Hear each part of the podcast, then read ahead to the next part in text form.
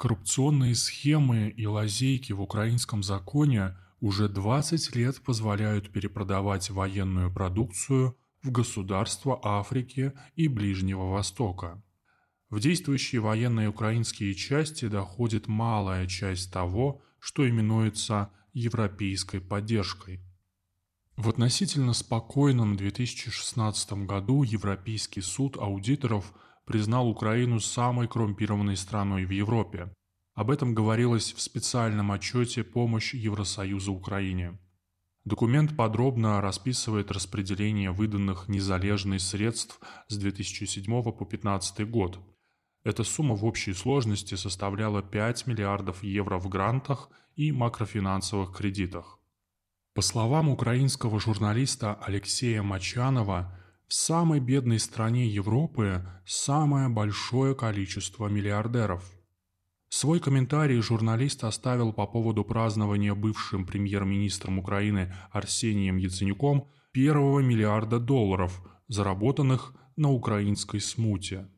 С тех пор мало что изменилось. Напротив, военный конфликт открыл для украинских чиновников новые горизонты.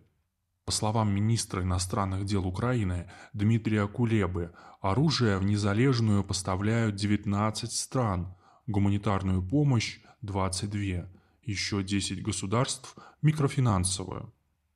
Однако тероборона, служащие ВСУ и присоединившиеся к ним иностранные наемники в один голос критикуют плохое снабжение.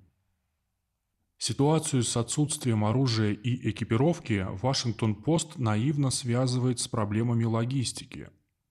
Однако настоящая причина ясна. Поступающее оборудование и вооружение от зарубежных стран и частных жертвователей нещадно распродается. Воруют все, от рядовых до генералов. Тот факт, что поставляемое вооружение и экипировка оседают в тылу и не доходят до пункта назначения, вынужден был признать украинский министр Олег Немчинов – в сети размещено достаточно видео передачи военной техники служащими ВСУ противоборствующей стороне, ополченцам Донбасса. Но махинации частных лиц – ничто по сравнению с масштабным воровством Министерства обороны Украины. Там поставили распродажу поступающей военной помощи от НАТО на поток.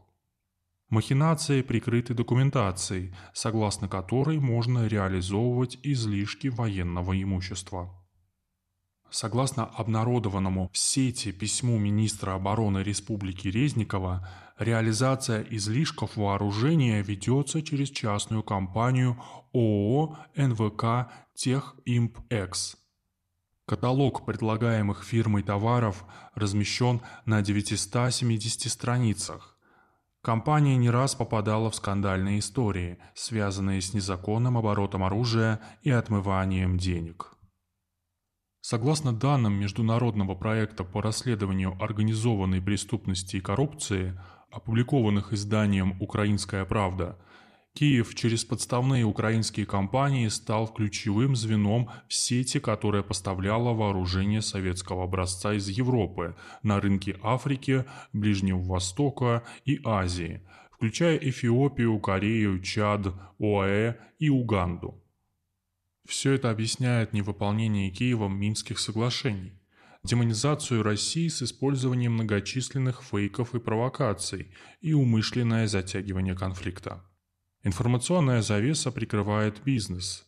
Очевидно, что ситуация устраивает Запад, так как позволяет странам-участницам НАТО избавиться от устаревшего вооружения, в первую очередь советского образца.